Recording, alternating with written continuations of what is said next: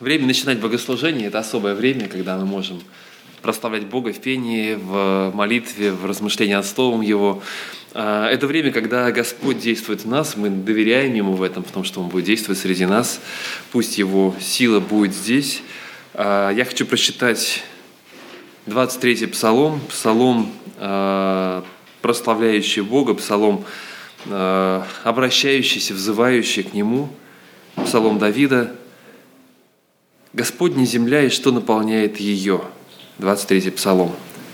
Вселенная и все живущее в ней. Ибо Он основал ее на морях и на реках утвердил ее.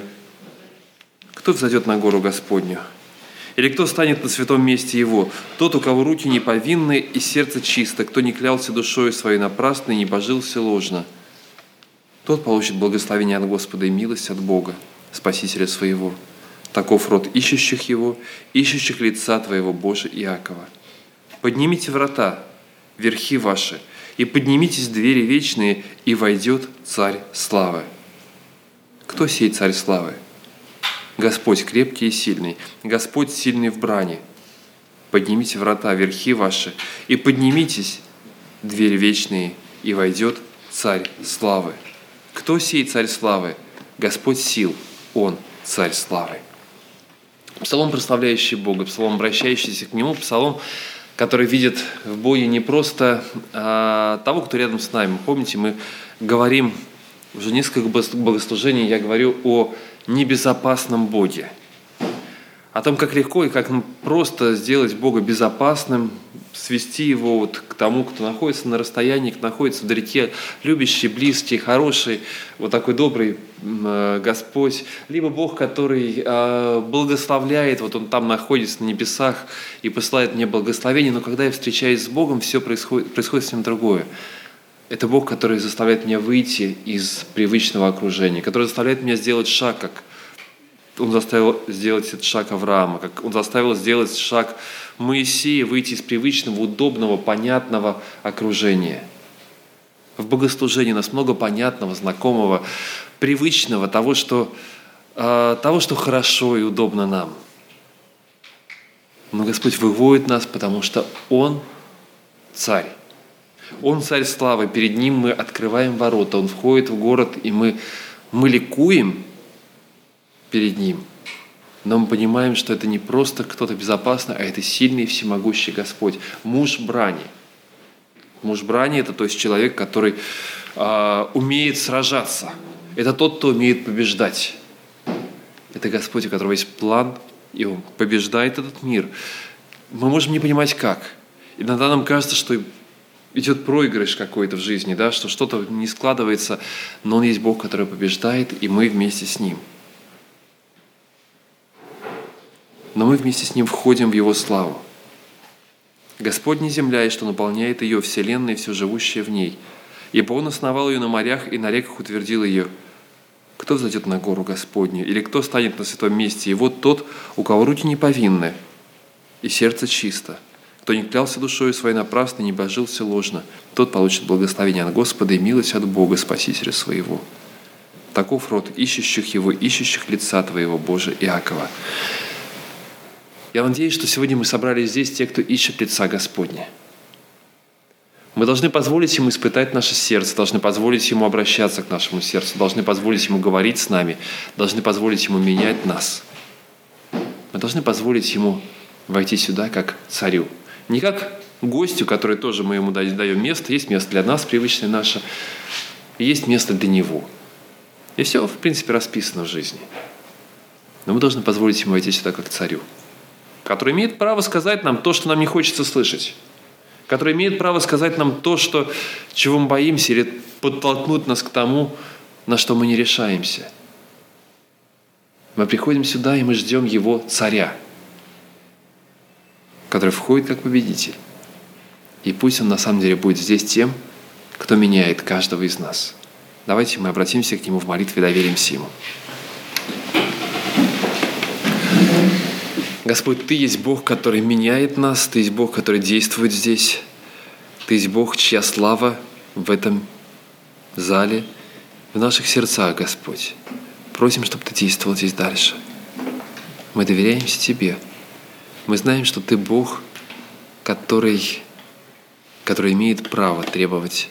Ты Бог, который имеет силу для того, чтобы менять нас. Помоги нам не сопротивляться, но позволить Тебе говорить к нашим сердцам. Помоги нам, мы доверяемся, открываемся перед Тобой сегодня здесь, Господь. Да будет слава Твоя. Через прославление Тебе да будет слава Твоя.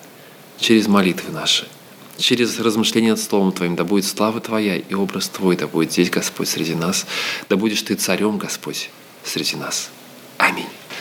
Сейчас у нас будет молитва за детей, но детей у нас здесь сегодня, вот там совсем маленькие есть, и даже не просто позвал хоть одного ребенка, чтобы, чтобы в его лице молиться об остальных. Да? Сегодня мы попробуем это сделать заочно. А, слава Богу, что здесь есть куда поехать, да, и что Скоро они вернутся, нам будет, и будем дожидаться в этом зале, когда они войдут на, воск... на воскресную школу, чтобы нам всем можно было сесть. Да, потому что... Вот. А пока, а пока их немного, тем не менее мы благословляем, молимся, чтобы Бог хранил их и направлял там, на, там, где они находятся.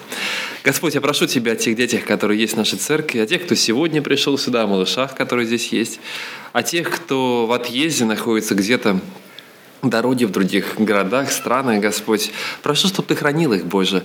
И там, где они находятся, они получали бы Твои благословения видели бы, Господь, руку Твою в своей жизни. Храни сердца их, благослови. Проговори к ним сегодня так, как можешь сказать Ты. И говори к нашим сердцам, те, кто находится здесь, чтобы мы, Господь, услышали Тебя, и чтобы мы поняли Твой голос, Твое водительство. Благослови, Боже. Мы доверяемся Тебе. Аминь. А, сейчас у нас будет особое а, время, потому что сегодня здесь у нас впереди еще не стоял Артем. Правильно? А надо поставить тебя вперед перед всеми. Проходи.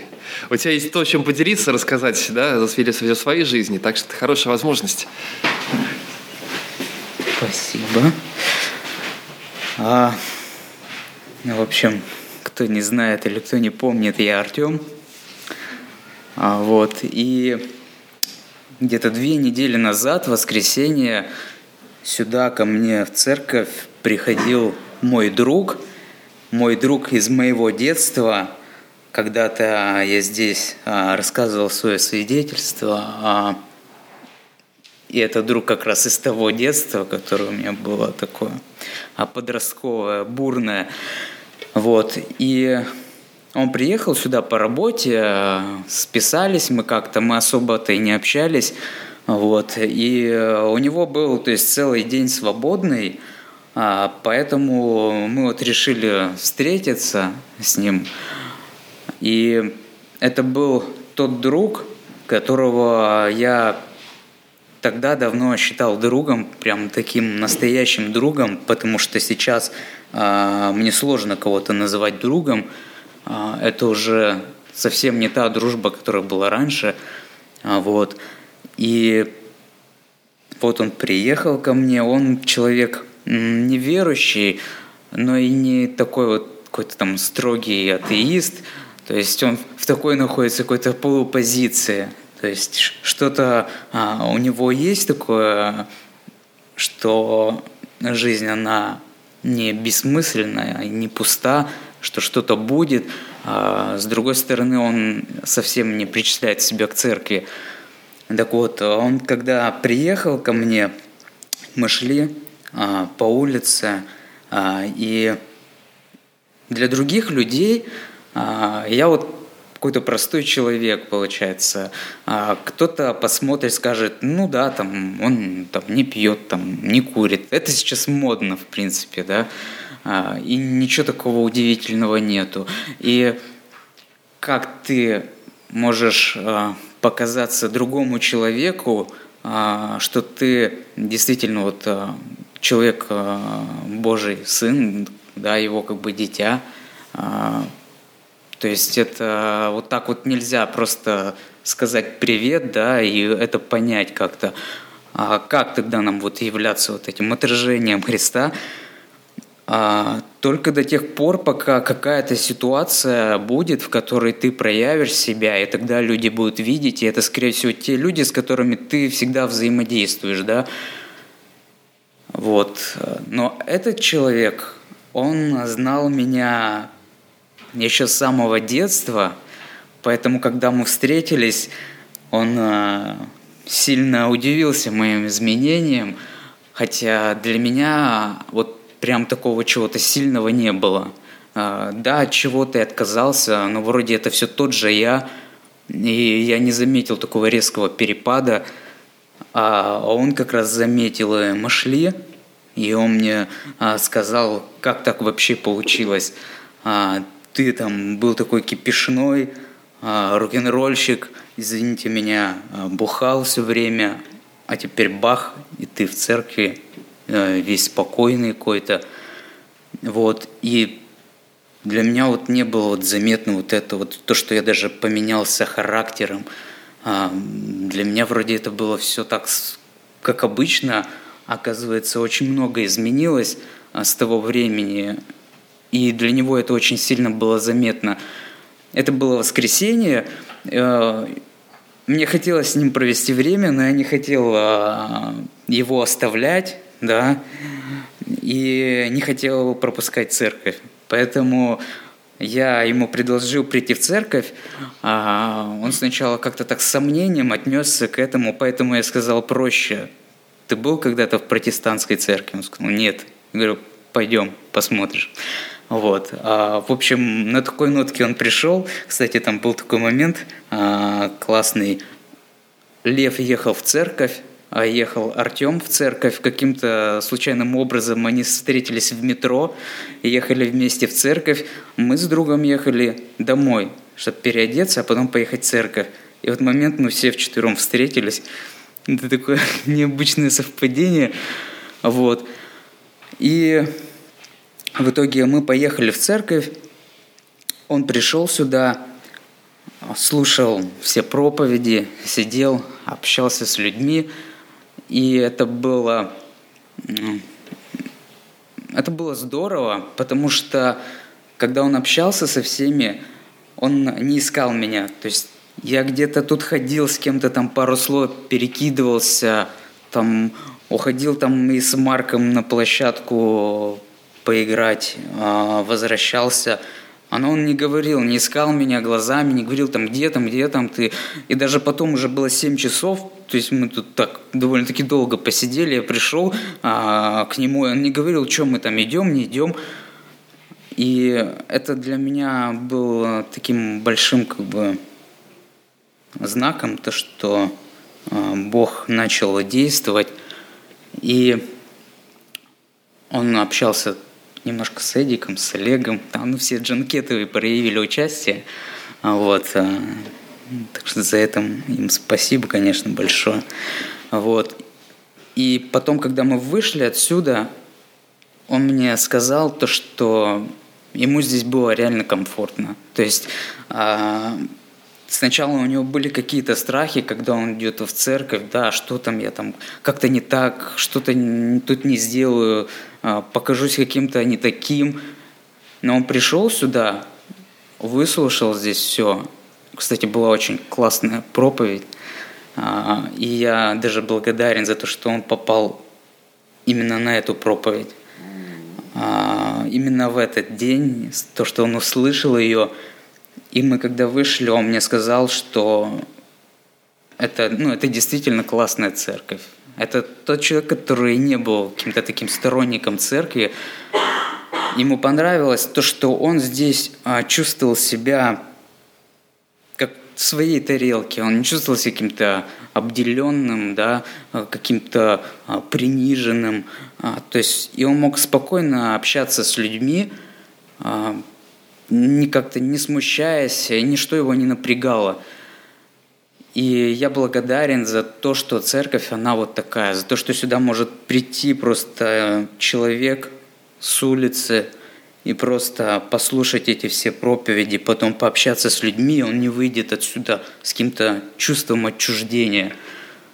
Для меня это было таким свидетельством, то, что человек, он а, пошел как бы за церковью. Я не знаю, как сейчас у него будет все в жизни, но после этого мы еще долго говорили о Боге, о церкви в целом.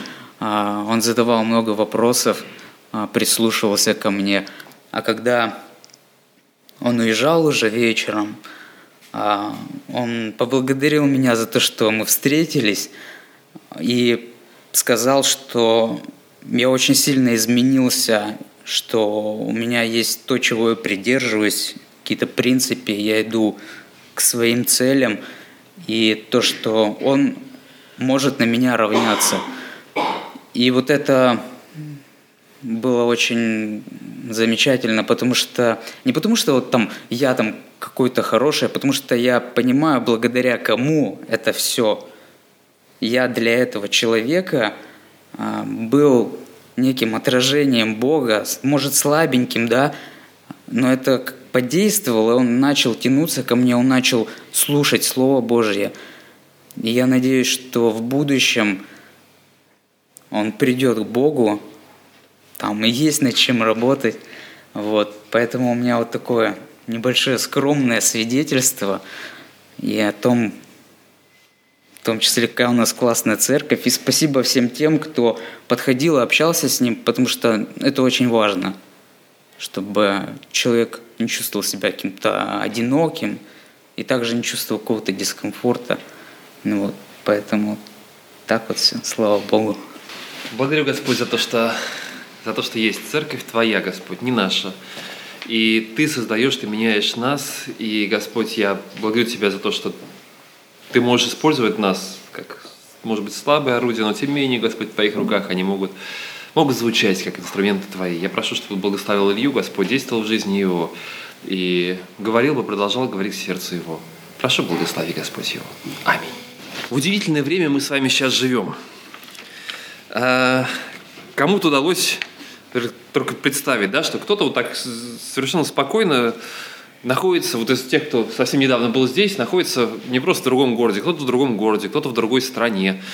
Вот раньше для того, чтобы оказаться в другом месте, требовалось да, путешествие из Петербурга в Москву, вот можно было сесть и ехать, ехать в Москву, а по дороге писать книгу. Сейчас ты сел в самолет для того, чтобы оказаться где-нибудь не, не в Москве, да, в Германии, в Греции, кто у нас где, сейчас вспомнить, я просто недавно, буквально вчера смотрел там, да, ленту новостей, то ли в Инстаграме, то ли в Фейсбуке, и смотришь, кто где находится. Пока летишь, ты не успеешь написать не то что книгу, ты не успеешь прочитать даже книгу. И даже не то, только если какая-нибудь маленькая тоненькая брошюрка, которая давно вот лежала и никак не мог ее решиться взять, потому что, ну, Потому что когда ты обычно бежишь и бежишь, э, бежишь в институт или куда-то еще, у тебя не хватает времени даже на это. Да, или в школу, или на работу бежишь, тебе не хватает времени даже на маленькую брошюрку, потому что скорости совсем другие теперь. Мы оказываемся в разных местах, мы э, знаем, что люди находятся в разных местах, но этого мало. Мало того, что вот тот, кто был сегодня здесь, завтра он находится в совсем другой стране, в другой части мира. Кроме этого, мы сами еще вдруг узнаем об этих людях – мы видим картинку, да, как вот наши музыканты Джанкетовы старшие, которые находятся, или там Сергей Фомин, да, как они находятся, греются под солнышком в лучах солнца. Мы смотрим на них и понимаем, вот мы тоже чувствуем это солнышко, которое светит вот так вот на нас, да. А, вот вчера Миша, Миша невольно, Михаил невольно написал, да, про то, как он а, сейчас увидел удивительную вещь, которая раньше его который только шутил, да, про э, этот э, кафе, бистро, где э, платишь за время, которое находится, на, находишься там, то есть э, ешь все, что можешь, все, что успеваешь. Вот, раньше, говорит, только веселился, а сейчас вот китайцы придумали же такую вещь.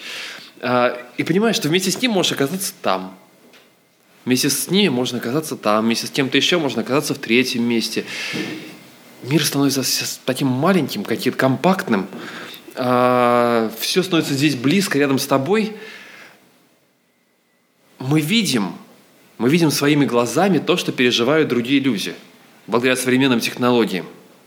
Мы видим, по крайней мере, как нам кажется, да, мы видим то, что видят они, мы переживаем то, что переживают они, а, радуемся вместе с теми, кто радуется в этот день.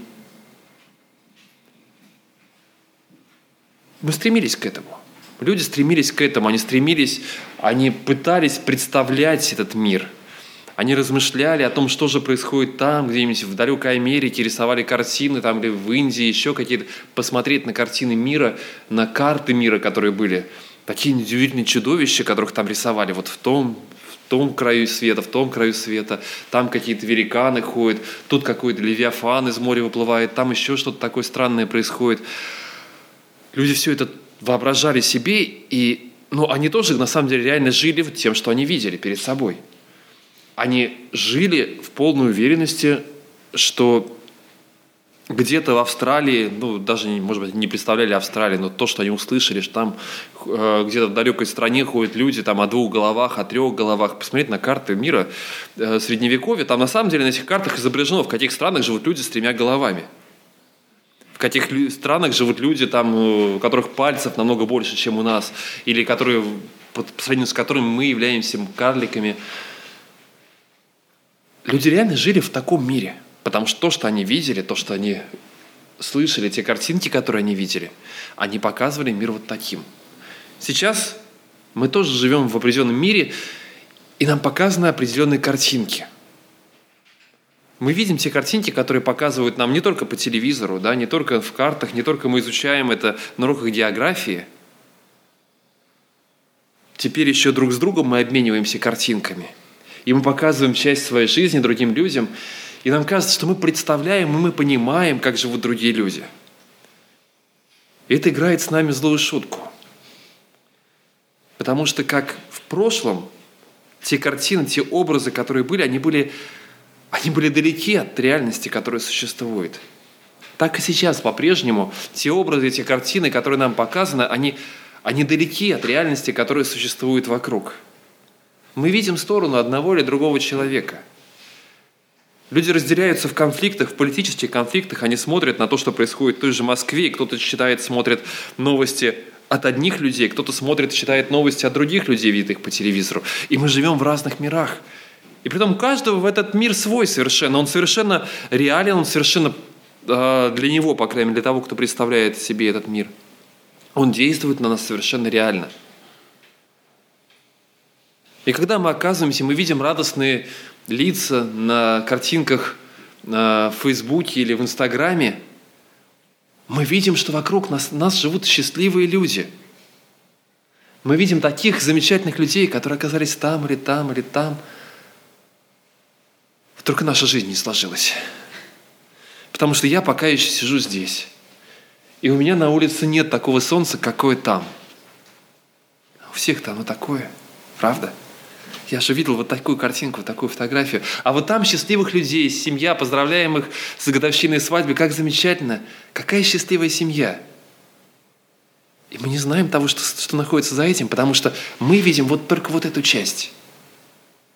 Но мы не видим на самом деле реальной семьи. И мы сравниваем, смотрим на себя. И мы понимаем, а вот мне-то не повезло. А я-то живу совсем по-другому. А я с утра иду на работу – а они вот там, да? А я прихожу домой, а тут нет такого праздника, как вот я вчера увидел вот там или там. И мы оказываемся глубоко разочарованы. Человек живет в мире, в том мире, который находится у него вот в этом пространстве, между двумя ушами – вот в этих 22 сантиметрах или сколько там у кого он находится, не знаю. Я недавно измерял, тут Мария сейчас для меня специальную шапочку вяжет для поездки в Израиль. То у них шляпы там есть, чтобы прятаться от солнца, а у меня нет. Вот сейчас она связала для меня, и для этого я измерял размер своей головы, поэтому я теперь знаю, да, диаметр. У кого сколько, я не знаю, но вот, вот, вот тут помещается наш мир, в котором мы живем, на самом деле, это не вот этот мир вокруг, который мы можем потрогать, пощупать, не то, что мы можем попробовать на вкус – для нас гораздо более реальный мир, который находится вот здесь. И этот мир становится все больше, все дальше и дальше, а, несмотря на то, что, несмотря на то, что на все современные технологии, несмотря на то, как нам легко показывают картинки самые разные от того, что происходит в мире вокруг, вот этот мир становится все дальше и дальше от мира реального. Человек всегда стремился увидеть увидеть невидимое. Он стремился представить, стремился вообразить. Но современные технологии сделали вот этот воображаемый мир настолько реальным, что, что у человека отключается одно из самых важных, вернее, оно не отключается, оно очень сильно трансформируется и меняется, одно из самых важных, наверное, один, э, один из самых важных навыков, одно из самых важных умений – это умение представлять. Умение видеть невидимое. Потому что то, что я увидел на компьютере, это стало настолько реально, что мне нет необходимости видеть невидимое. Мне нет необходимости мечтать и представлять о том, как там живут люди в других странах. Я открываю Google, набираю то или другое и вижу, и вижу, по крайней мере, то, что я считаю реальностью. Как жить как решать такую-то проблему, что делать. Я не представляю, не думаю об этом. Я набираю и получаю ответ. Как выглядят люди вокруг. Для меня уже не важно то, что вижу я вокруг себя сейчас. Для меня важно то, что я видел там. Вот этот мир, мир воображения, мир а, размышление или представление, мир, когда я пытаюсь увидеть что-то глубоко, то, что находится за внешностью, он исчезает, потому что внешность становится все более и более яркой и видимой. Нам ее так легко показывают. На самом деле человечество всегда боролось. Оно находилось между двумя а, плюсами. С одной стороны, оно пыталось представить и показать вот этот невидимый мир, а с другой стороны, человек понимал, насколько этот мир далек, и пытался его а, избавиться от этой внешней картинки – оказывается уже, то есть мы знаем про, может быть, мы к этому сейчас еще подойдем, да, история такая э, история иконоборчества в христианстве, но оказывается вот попытка борьбы с внешним появилась еще до христианства. В Древней Греции кто-то строил скульптуры, а были философы, и были не просто философы, а были люди, которые протестовали против этих скульптур, говорили, ну как это? Вы вот такое возвышенное, красивое, духовное пытаетесь воплотить в каких-то скульптурах обычных, деревянных, железных, э, э, мраморных, еще каких-то. Вы пытаетесь что-то сделать это видимым. Вы просто разрушаете вот эту картину этого мира, как духовного того, какой он, какой он должно быть. И появлялись, сейчас в раскопках находят скульптуры с одинаковыми повреждениями. У них отбит нос, у них отбиты руки. Если посмотреть э, даже в в Эрмитаже можно найти вот такие скульптуры. Историки сейчас склоняются, приходят к выводу, что это были жертвы вот такой вот борьбы, которая происходила уже в Древней Греции, борьбы с изображениями, борьбы с образами, которые были. Потом появилось то же самое в христианстве. Были те, кто рисовал на стенах э, какие-то картины, картины из Библии. Это была живая Библия, истории библейские, потому что не все могли читать текст, не все знали этот текст библейский. Кто-то изображал библейские картины, и они были они использовались. А потом появлялось, э, появлялось излишнее вот какое-то какое отождествление мира реального вот с этой картиной, с этим образом. И появлялись те, кто протестовали и говорили, нет, вы не понимаете. Вы не можете поклоняться, стоять перед этой картиной, потому что Христос намного больше – да, вы не можете просто вот... Эта картинка, это очень интересно, но это лишь картинка, как иллюстрация. Но если вы вкладываете в нее нечто большее, надо с этим бороться. И в христианстве появлялись, уже в первые века появлялись и те, кто боролись с иконами, с какими-то статуями, изображениями, те, кто их рисовал, ставил и э, делал. Я не хочу сейчас говорить, что правильно, что неправильно. Просто мы всегда находимся между двумя крайностями или, наверное, между двумя полюсами. С одной стороны, мы пытаемся нарисовать, представить. Мы пытаемся изобразить что-то, чтобы оно помогло нам представить, а с другой стороны мы понимаем, что реальность, духовная реальность, она намного больше. И мир, который должен быть, и э, тот мир, который должен быть у нас вот здесь, он не должен быть так тесно связан с тем, что мы видим – мы должны научиться представлять нечто большее, чем то, что мы видим, чем то, что мы видим в Фейсбуке, чем то, что мы видим в Инстаграме, чем то, что мы видим а, вокруг нас. Мы должны научиться видеть нечто большее. Когда люди начинали видеть просто в иконе видеть икону, перед которой нужно поставить свечку, перед которой нужно встать на колени, поцеловать, что еще, они протестовали, я согласен с этим, да? Когда, когда происходит только такое – когда происходит поклонение, когда мы видим только, только видимое. Если посмотреть, а, я сегодня с утра специально открыл Евангелие от Луки и посмотрел слово, а,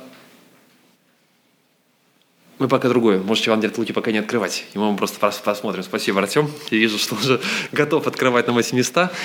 В первых главах как минимум восемь раз используется слово а, «люди изумлялись или удивлялись». Удивлялись чему? Удивлялись словам, которые говорил Христос. Христос давал им некие картины, некие образы, не только Христос. А, о Христе было сказано, и Мария удивлялась, изумлялась тому, что она слышала с Иосифом. Пастухи пошли и рассказали, люди услышали, и они изумились. Им не, нужно было, не нужна была картинка, люди рассказали, и это было покруче Фейсбука, да? Они пошли рассказали им люди, знаете, что мы видели? Сейчас бы, да, понятно, щелк, щелк, щелк, смотрите, младенец вот там лежит, вот э, пастухи собрались, вот еще что-то, замечательная картинка, давайте мы все это выложим, выставим. Посмотрите, даже без этого люди услышали, и они изумились. Они увидели эту картину вот здесь, в своей голове. И они увидели, может быть, даже больше, чем те, кто, кто был реально там в это время. Они смогли увидеть что-то, что не видел никто другой. Когда Захарии было видение, люди удивлялись, почему это так происходит. Они изумлялись. Изумлялись, что за имя такое, почему вдруг э, Иоанн назван Иоанном, хотя никого в роду такого не было. Люди удивлялись. Интересно, как это, почему? Они задавали этот вопрос. Сейчас нам не нужно удивляться, изумляться. Мы точно так же набираем картинку и понимаем, набираем, вернее, поисковые вопросы, получаем ответы на свои вопросы –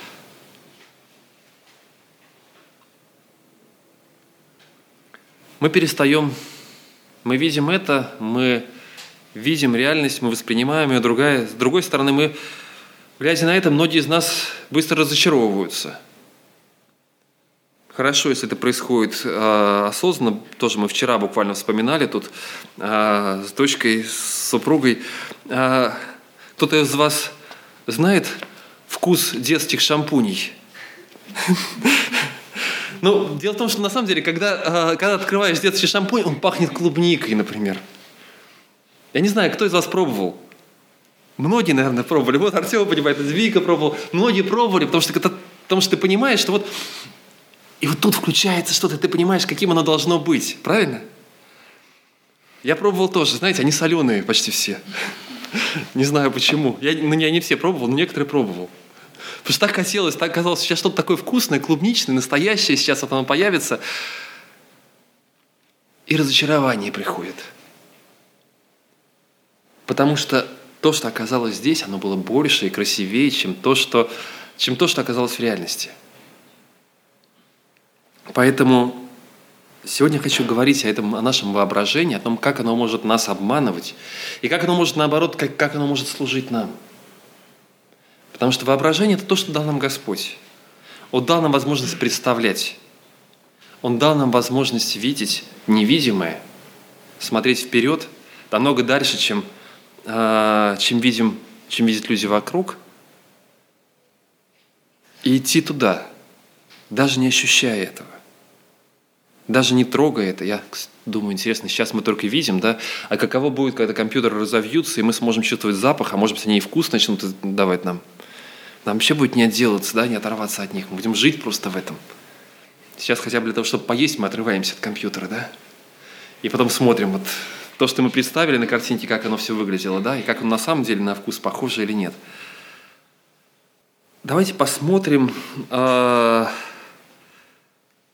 каким это воображение может быть. По словам воображения можно понимать разные вещи. Вот я, а, для меня, наверное, очень яркий такой пример – а, созидающего, созидающего воображения, это, это книга «Авакум». Удивительная книга а, человека, который, написана человеком, который удивляется, который, который не понимает, который смотрит на мир вокруг него, окружающий его, и который не понимает, почему этот мир таков. Несправедливый мир вокруг него. Мир, в котором, а, в котором много боли, Мир, в котором много того, против чего можно возмутиться. И у него главный вопрос, он говорит, я не вижу, где, Господь, что ты делаешь. С этого начинается первая глава, когда Авакум взывает к Богу и говорит, «Доколе, Господи, я буду взывать, ну, пророческое видение, которое видел пророк Вакум, да, и вот его видение. «Доколе, Господи, Господи, я буду взывать к Тебе, и Ты не слышишь, буду вопиять к Тебе о насилии, Ты не спасаешь». Для чего мне видеть злодейство и смотреть на бедствие? Грабительство и насилие предо мной, и восстает вражда, и поднимает э, раздор. От этого закон потерял силу, и суда правильного нет. Так нечестивые одолевает праведного, то и суд происходит превратный. Итак, вот реальность, которую он сейчас видит вокруг себя. Вот реальность, которую он видит и говорит, Господи, но самое главное в этой реальности, доколе, Господи, я буду взывать. Самое главное во всем этом, том, что он видит, Боже, я не вижу Тебя. Я вижу беззаконие, но я не вижу Тебя. Что Ты делаешь в это время? И это вопрос, это, наверное, то состояние, которое приводит, которое может многих привести и приводит многих к огромному разочарованию и ожесточению. Господи, а где Ты? У меня вот это в моей жизни происходит, вот это в моей жизни происходит, вокруг вот одно, второе или третье происходит. Куда делся Господь? Почему ты молчишь? Почему ты не действуешь? Может, на самом деле тебя здесь нет? Может быть, на самом деле ты исчез из этого мира –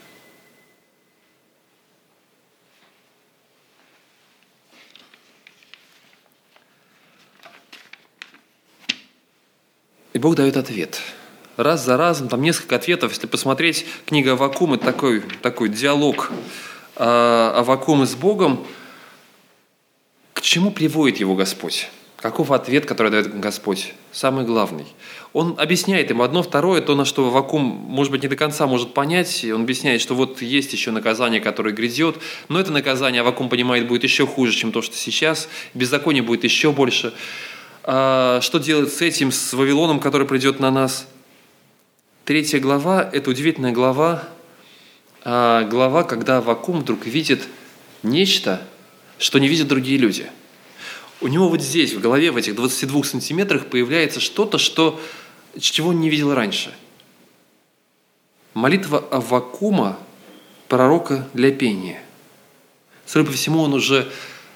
Это молитва была написана позже, да, то есть были видения, которые были записаны сразу же, а потом позже он написал уже и вот эту книгу, э, эту последнюю главу, молитву свою, а, как урок из всего того, что вот из того диалога, который был. Господи, услышал я слух Твой или звук да, от Тебя и убоялся. Господи, соверши дело Твое среди лет, среди лет яви его, во гневе вспомни о милости – Бог от Фимана грядет, и святой от горы Фаран. Покрыло небеса величие его, и слава его наполнила земля. Блеск его, как солнечный свет от руки его, лучи, и здесь тайник с его силы. Пред лицом его идет язва, а по стопам его жгучий ветер. Он стал и поколебал землю, и, возгоре, э, и возрел в трепет, и привел народы. Вековые горы рассыпались, первобытные холмы опали, пути его вечные. И дальше можно считать, как горы расступаются, как земля просто расступается перед ним, как все падают перед ним. Он смог увидеть то, что не увидели другие люди. Он смог увидеть силу Божью, он смог увидеть пришествие Господне, он смог увидеть шествие Божье во славе Своей, тогда, когда вокруг было лишь беззаконие. Тогда, когда вокруг было лишь то, что его разочаровывало, и то, что приводило его в ступор, и э, то, что разрушало его изнутри. Он смог увидеть силу Божью. Он смог увидеть гнев и смог увидеть милость Божью. 16 стих. «Я услышал и вострепетала внутренность моя, при вести о сем задрожали губы мои, боль проникла в кости мои, и, поколеб... Э, и колеблется место подо мною, а я должен быть спокоен в день бедствия, когда придет на народ мой грабитель его. Хотя бы не расцвела смоковница и не было плода на виноградных лозах, и маслина изменила на ниве, и нива не дала пищи, хотя бы не стал овец в загоне, и рогатого скота в стойлах, но и тогда я буду радоваться о Господе и веселиться о Боге спасения моего. Господь – сила моя, Он сделает ноги мои, как у оленя, и на высоты мои возвезет меня». Такой псалом, который человек пишет тогда, когда находится совершенно в опустошении – он смог увидеть чуть дальше, чем то, что видели люди вокруг него.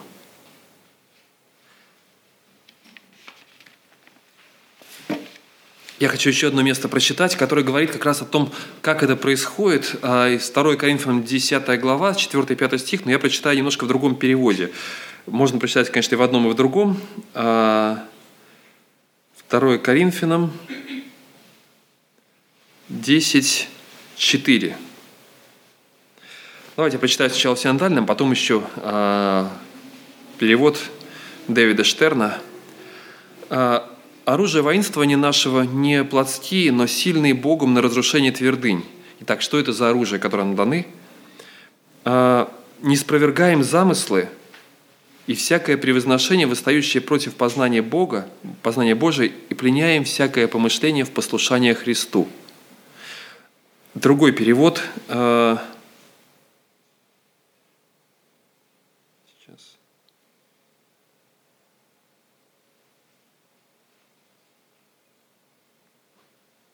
Так, оружие, которым мы воюем, вот это оружие, с которым мы сражаемся, не мирское. Напротив, в нем есть Божья сила, способная уничтожить твердыни. Так, что же это за сила? Мы уничтожаем доводы, и любое превозношение, восстающее против познания Бога, мы берем в плен всякую мысль и делаем ее послушной Мессии.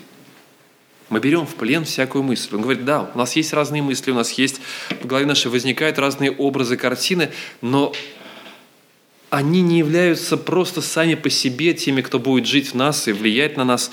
Мы должны учиться принять их в послушании Христу, в послушании Мессии. Мы должны брать их в плен. Мы должны учиться управлять нашими мыслями. И об этом Библия много говорит, о том, что мы должны помышлять, о том, что чисто, достославно, достойно похвалы, о том, как мы должны благодарить Его в любое время. Библия говорит о том, как мы должны работать с нашими мыслями. Мы должны научиться видеть то, что не видят другие, мы должны научиться смотреть туда, куда не смотрят другие. Воображение может разрушать нас – но мы продолжаем смотреть вперед. Воображение нам необходимо, когда мы читаем Писание. Есть разрушающее воображение. Молодой человек представляет себе, а, да не только молодой человек, и девушки точно так же, чуть не меньше, представляет себе замечательного принца девушки, да, на, на, на белом коне или на вороном коне, не знаю, какой на каком прискачет. Что? На единороге, но это будет еще круче, да, который прискачет и заберет ее с царства, или, наоборот, спасет ее из замечательного замка, вытащит и принесет в свое царство.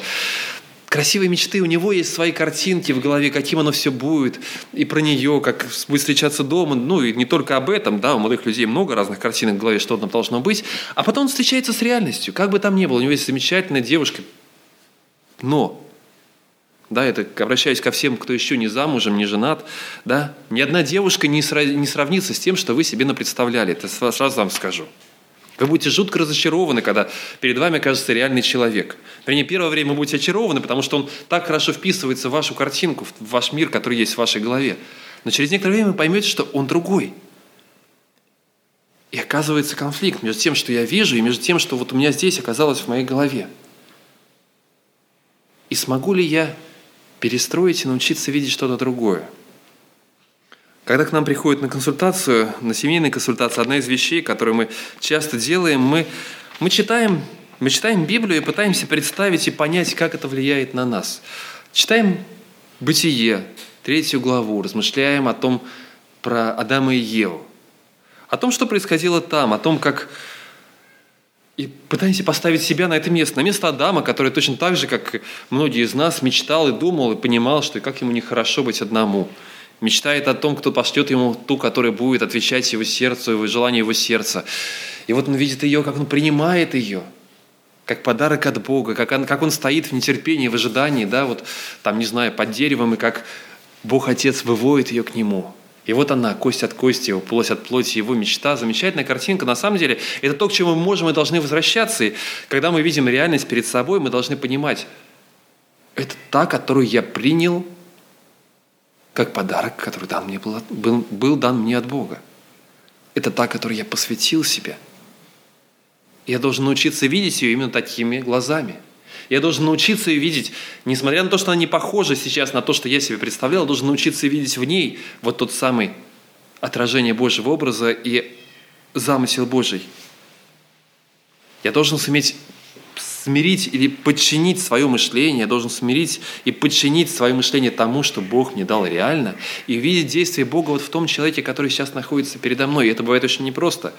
Многие предпочитают не изменять себя, а изменить того, кто рядом с ним находится, и пытается встроить его в ту картинку, которая у него возникла здесь. Но мы пленяем не нашего супруга, да, или нашу супругу. Мы пленяем свои помышления, подчиняя их Богу и стараясь увидеть то, что делает Бог. Я недавно еще один образ а, прочитал библейский образ, который надо будет нам взять, наверное, для семейных консультаций. Я вот обращаюсь к Марии. У одного автора, а, я его уже цитировал здесь, Марк Бучин, Бучинан, он приводит образ, говорит, для него было очень важно увидеть себя в истории Иакова и Рахили и Лии. Увидеть своей супруги Рахиль и Лию в одном лице. Немножко странно звучит, но что он имел в виду? Четырех, ладно, это же отдельно. А, он говорит, с одной стороны, я вижу ее, как ту, ради которой, то есть увидеть ее, как ту, ради которой я готов работать, трудиться 7 лет, там, добиваться ее, а, пасти овец, что угодно. И вот, наконец, и вот, наконец, праздник, торжество – но вопрос в том, что потом на следующее утро я понимаю, что рядом со мной совершенно незнакомый человек. Рядом со мной совсем другой человек, не тот, которого я, которого я думал, о котором я мечтал.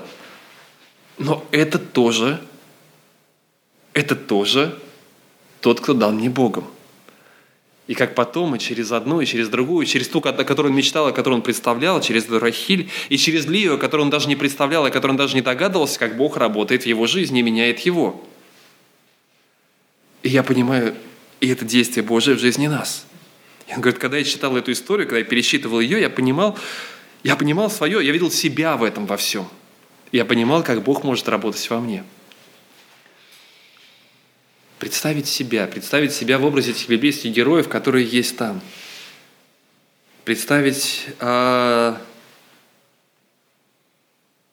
те трудности, с которыми сталкивались эти герои, и те ответы, которые они получали через это – не просто э, разбирать все на пункты 1, 2, 3. Мы привыкли, мы привыкли в современном мире э, все раскладывать по полочкам. И это хороший, с одной стороны, навык.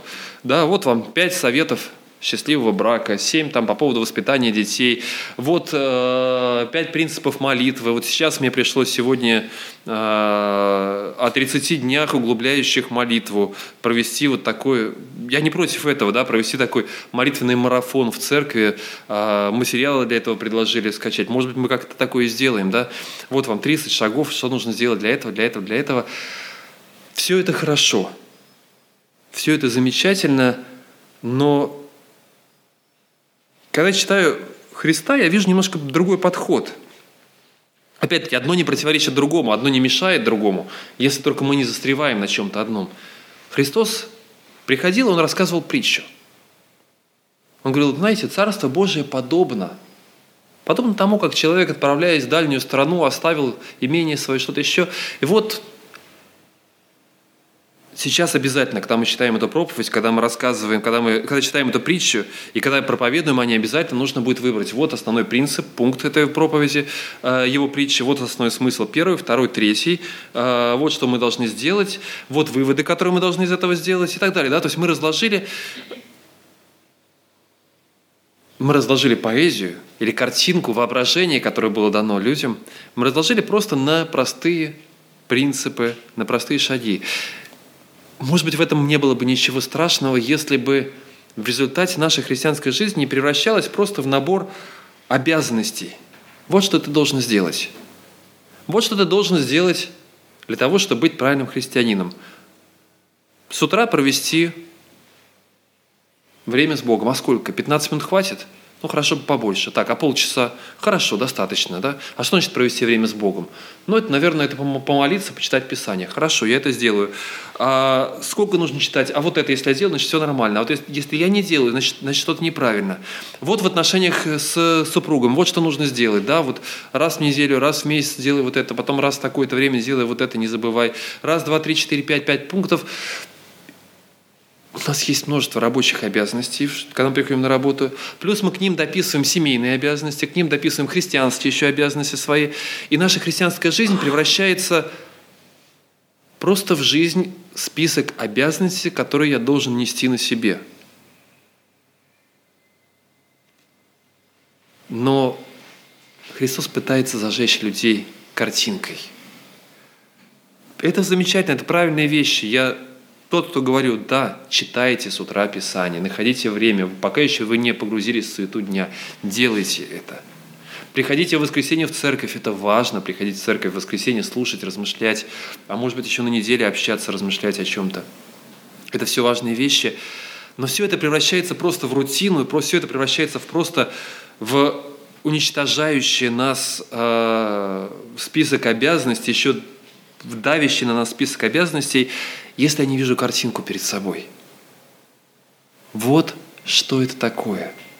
Царство Божие подобно. И я жду прихода царя. И я жду, когда этот царь придет в мою жизнь, и я пытаюсь сделать что-то лучшее для того, чтобы приготовиться к его приходу. Я позволяю себе представлять, мечтать, я представляю себе воображать. Книга Откровения, она вся полна, полна картинами, образами. Мы превращаем ее в список, в последовательность правил, что зачем идет, сколько куда. Огромное количество споров богословских, э, когда там будет церковь взята здесь, здесь будет церковь взята потом, до скорби, после скорби, в середине скорби, царство, э, тысячелетнее царство до э, или после будет, или его не будет, это образное описание, еще какие-то. Огромное количество таких вещей, на которые мы спорим, ломаем копья. Я думаю, это влияет на нашу практическую жизнь христианскую или нет. Или когда я читаю эту картину, я вижу, я вижу мир, который погибает во зле, я вижу зло, которое, которое, кажется, начинает торжествовать, и в то же самое время я вижу, я вижу, как Господь царствует, как Он побеждает, как Он защищает. И я вдохновляюсь. И это меняет мою жизнь уже здесь, сейчас. Это меняет мою жизнь сегодня, в настоящий момент. А не просто когда-нибудь в будущем. Когда вдруг окажется, что церковь взята не до скорби, а потом. И вот я сижу и думаю, интересно, а скорбь это уже наступила или нет? И что вообще, вот все то, что сейчас происходит, это уже то самое или еще оно не настало? И вот надо ли готовиться сейчас срочно там уходить, закрывать свои дома, идти в горы куда-то срочно прятаться, потому что вот-вот оно, Царство Божие уже наступает, сколько таких пророчеств было. Очень часто Бог действует через картины, через воображение, но Он хочет, чтобы на это воображение – действовал именно Он. Мы позволяем нашему воображению действовать в нашей жизни, но, к сожалению, очень часто то воображение, которое мы позволяем действовать, жить, это воображение, неуправляемое нами, это воображение, разрушающее нас. Это несбыточные образы, мечты, которые потом при столкновении с реальностью вызывают у нас горькое разочарование – это мечта о том, что, каким оно должно быть, но в, том, в то же самое время разочарование, обида на того, из-за кого, как мне кажется, это не случается, это не происходит. Замечательно услышать Артема, когда говорит он, да, как церковь может созидать и как она может вдохновлять людей. Но мы приходим в церковь, и через некоторое время вдруг мы видим людей с проблемами. И вдруг мы видим людей, которые обижаются или обижают – и вдруг мы видим людей, которые не могут нас понять, и мы разочаровываемся, потому что вот та картинка, которая была в нашей голове, она вдруг она не, не работает. И мы видим виноватых в том, что церковь не такая. И мы с удовольствием покажем пальцем на, те, на тех, из-за кого церковь не такая. Так, но в то же самое время вместо такого разрушающего воображения необходимо воображение созидающее. Когда я вижу, какой должна быть церковь, я должен это видеть. Это удивительно, это важно, видеть, какой должна быть церковь, какой должна быть семья, каким она должна быть. И я стремлюсь туда. Я стремлюсь туда сам, я помогаю другим идти к этому. Это не разрушает меня, я просто понимаю, что Господь действует, и вот туда Он нас когда-нибудь приведет. И Он знает, как это сделать. И когда я вижу несчастную семью, я понимаю, что у Бога есть замысел, и моя задача помочь ему видеть тот замысел, который есть для их жизни, и идти туда. Когда я вижу детей, которые так часто тоже не вписываются в ту картинку, которая есть в нашей голове. Но я стремлюсь увидеть, а что Господь может сделать в них.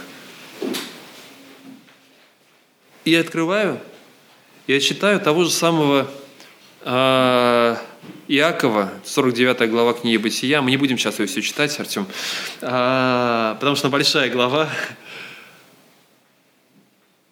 Когда Иаков обращается к каждому из своих детей, у него по поводу каждого из них есть свое видение картина.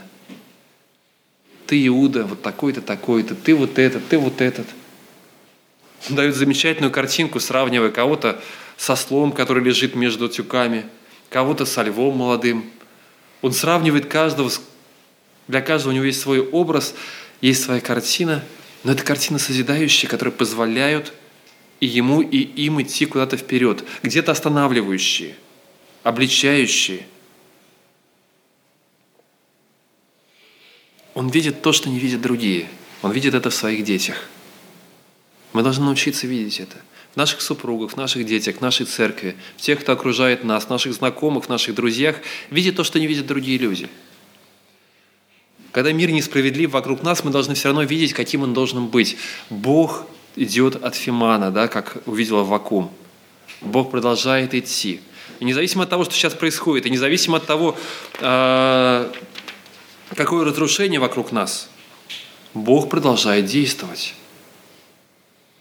Независимо от того, насколько политически у нас справедливое или несправедливое государство, Бог продолжает действовать, и Он приведет к своей цели. Я открываю книгу Откровения, я понимаю, что так оно будет. Независимо от того, что происходит вокруг, я пленяю помышления, я подчиняю их Богу, я позволяю, чтобы Господь научил меня видеть невидимое, научил представлять то, что не могут представить другие. Я возвещу вам, что будет с вами в грядущие дни. Это то, что Иаков сказал своим детям, когда собрал их. Я возвещу и расскажу вам, что будет. Я расскажу вам то, что я вижу, то, что, может быть, не видите еще вы. И Бог рассказывает нам то, что видит Он. Не всегда то, что написывает, то, что Он рассказывает нам, можно вписать в учебник по систематическому богословию, можно расписать на, по нескольким пунктам, хотя мне нравится, есть хорошие учебники по систематическому богословию, которые я могу порекомендовать всем желающим. И тем не менее, я понимаю, что далеко не все можно вписать туда. Вот последнее место, которое я хотел бы сегодня прочитать, которое мы откроем, это 1 Коринфянам 2 глава, 9 стих. Может быть, даже давайте с шестого начнем. Можно? Мудрость же мы проповедуем между совершенными, но мудрость не века сего, и не властей века сего приходящих, но проповедуем премудрость Божию тайную, сокровенную, которую предназначил Бог прежде веков к славе нашей, которую никто из властей века сего не познал, ибо если бы познал, то не распяли бы Господа славы. Но как написано, не видел того глаз, и не слышало ухо, и не приходило на сердце человеку, что, приготов... что приготовил Бог любящим его. А нам Бог открыл это Духом Своим, ибо Дух все проницает и глубины Божии. Бог открывает нам то, что не видят другие люди. То, что невозможно даже представить. Не всегда это можно сформулировать. Если вас спросить, что же это такое, да, часто это невозможно представить, сформулировать. Но но вы понимаете, что Господь ведет вас. Господь дает вам ответы на ваши вопросы, на ваши нужды. Господь действует в вашей жизни. И пускай это невидимое, внешне, но это та реальность, с которой мы сталкиваемся, это та реальность, в которой мы живем. Пусть Бог благословит вас видеть это в своей жизни и видеть это в жизни других людей и благословлять их, помогая им идти в соответствии с той целью, с тем замыслом, который Господь приготовил для них. Давайте мы помолимся, чтобы Бог открывал и вел нас, и вдохновлял нас, когда у нас опускаются руки. Господь, Ты есть Бог всемогущий, и Ты Бог, которого, чьей картина намного больше, чем то, что можем представить себе мы. Помоги нам иметь правильную картину об этом мире, Помоги нам иметь правильное представление о том, каков этот мир, видеть в нем невидимое, видеть в нем руку Твою, видеть благословение в тех людях, которые окружают нас. Там, где мы разочаровываемся, быть готовыми отказаться, может быть, от своих представлений, но увидеть замысел Твой в отношении нашей жизни, в отношении наших детей, в отношении наших супругов, увидеть в них вот ту самую Еву, ту самую Рахиль, Лию, увидеть в наших супругах тех, через кого ты действуешь в нашей жизни, увидеть в церкви, Господь, ту церковь, которую Ты создал, и над которой Ты продолжаешь трудиться, увидеть в людях рядом с нами замысел Твой. Благослови, Господь, нас смотреть Твоими глазами – Пусть этот мир станет другим хотя бы для нас. И я знаю, что настанет день, когда ты придешь сюда, и ты уже сейчас шествуешь во славе своей, даже если этого не видно, внешними глазами, Господь, я вижу и знаю, что ты действуешь. Я доверяю тебе самого себя. Благослови, Господь, идти по пути Твоему. Аминь.